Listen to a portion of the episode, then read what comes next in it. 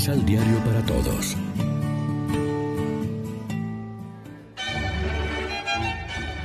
Proclamación del Santo Evangelio de nuestro Señor Jesucristo, según San Juan.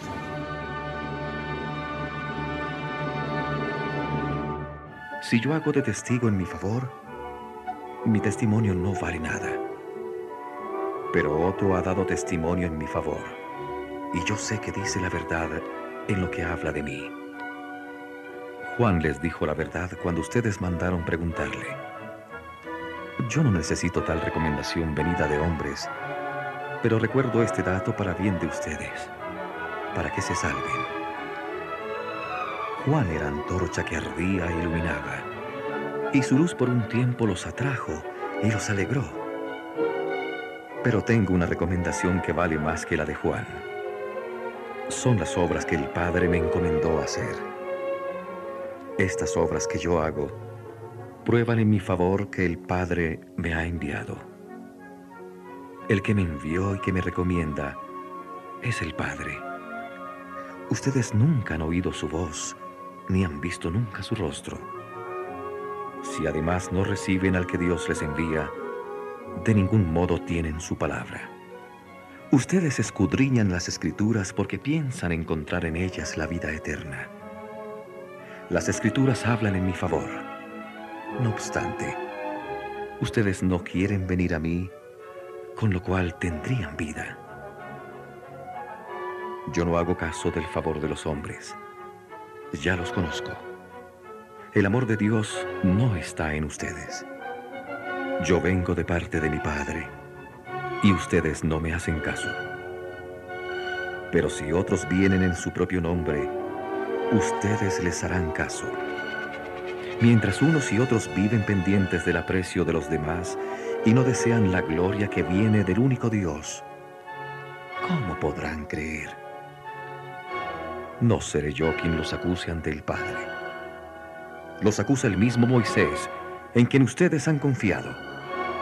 Si le creyeran a Moisés, me creerían también a mí, porque de mí habló Moisés al escribir. Pero si no creen lo que escribió Moisés, ¿cómo van a creer lo que yo les digo? Lección Divina Amigos, ¿qué tal? Hoy es jueves 18 de marzo y a esta hora, como siempre, nos alimentamos con el pan de la palabra que nos ofrece la liturgia. En el Evangelio de hoy cobra relieve el proceso judicial que a lo largo de todo el Evangelio de Juan tiene lugar entre la luz y las tinieblas, entre Cristo y sus enemigos. Después de curar en sábado al inválido de la piscina de Bethesda, Jesús prosigue su defensa a base de testigos para acabar por constituirse en juez de sus opositores. Juan el Bautista también dio testimonio respecto de Jesús y lo presentó a la multitud como enviado de Dios que debía venir a este mundo. Por eso, por muy importante que sea el testimonio de Juan, Jesús no depende de él. Jesús tiene un testimonio a su favor que es mayor que el testimonio de Juan, a saber, las obras que el Padre realiza por medio de él. A los que buscan sus intereses y su gloria, les cuesta aceptar un Dios amigo de los pecadores y de los pobres, de los marginados e ignorantes.